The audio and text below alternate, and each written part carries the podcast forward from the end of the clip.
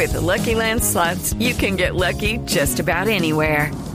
This is your captain speaking. Uh, we've got clear runway and the weather's fine, but we're just going to circle up here a while and uh, get lucky. No, no, nothing like that. It's just these cash prizes add up quick. So I suggest you sit back, keep your tray table upright, and start getting lucky. Play for free at LuckyLandSlots.com. Are you feeling lucky? No purchase necessary. Void where prohibited by law. 18 plus terms and conditions apply. See website for details. Paola Ochoa es periodista. Está en Mañanas Blue.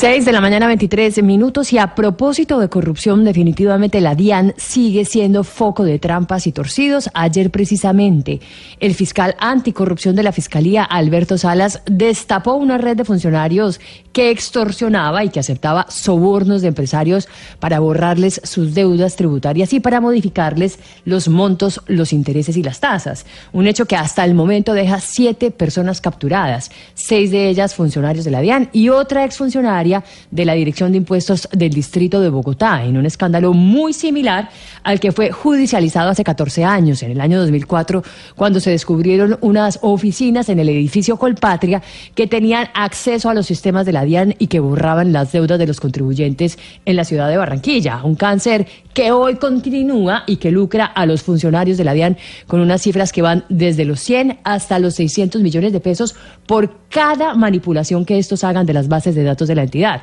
Justamente dijo el coronel Wilson Pardo, subdirector de la Dijín, que hay aproximadamente unos 77 mil procesos de cobro solo en Bogotá que podrían estar dejando un detrimento patrimonial al Estado de unos 4 billones de pesos. Una cifra que es incluso muy superior a lo que se espera recordar con la próxima reforma tributaria, la cual debería generar unos ingresos adicionales de 3 billones de pesos anuales. Pero lo más grave de todo es que los funcionarios de la DIAN terminaron trabajando después para esas empresas y se dedicaron a modificarles sus estados contables y a alterar las declaraciones de impuestos tanto en IVA como en renta, a cambio, claro, de estar en la nómina de, las, de esas empresas y recibir un sueldo paralelo al de la DIAN.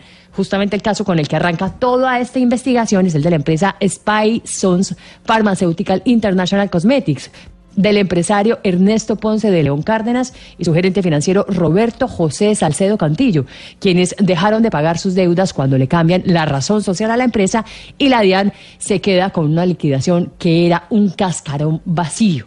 Lo que es increíble también es que en estos 14 años de repetidos escándalos de funcionarios de la DIAN, el sistema colombiano no los tenga ya a todos identificados como personas expuestas a alto riesgo de corrupción, tal y como lo exigen las normas internacionales de control al lavado de activos, porque indiscutiblemente con esta vena rota nunca va a haber reforma tributaria que alcance y por eso ya es hora que se haga un plan nacional para depurar la DIAN antes de someternos a todos a otro aumento del impuesto al valor agregado.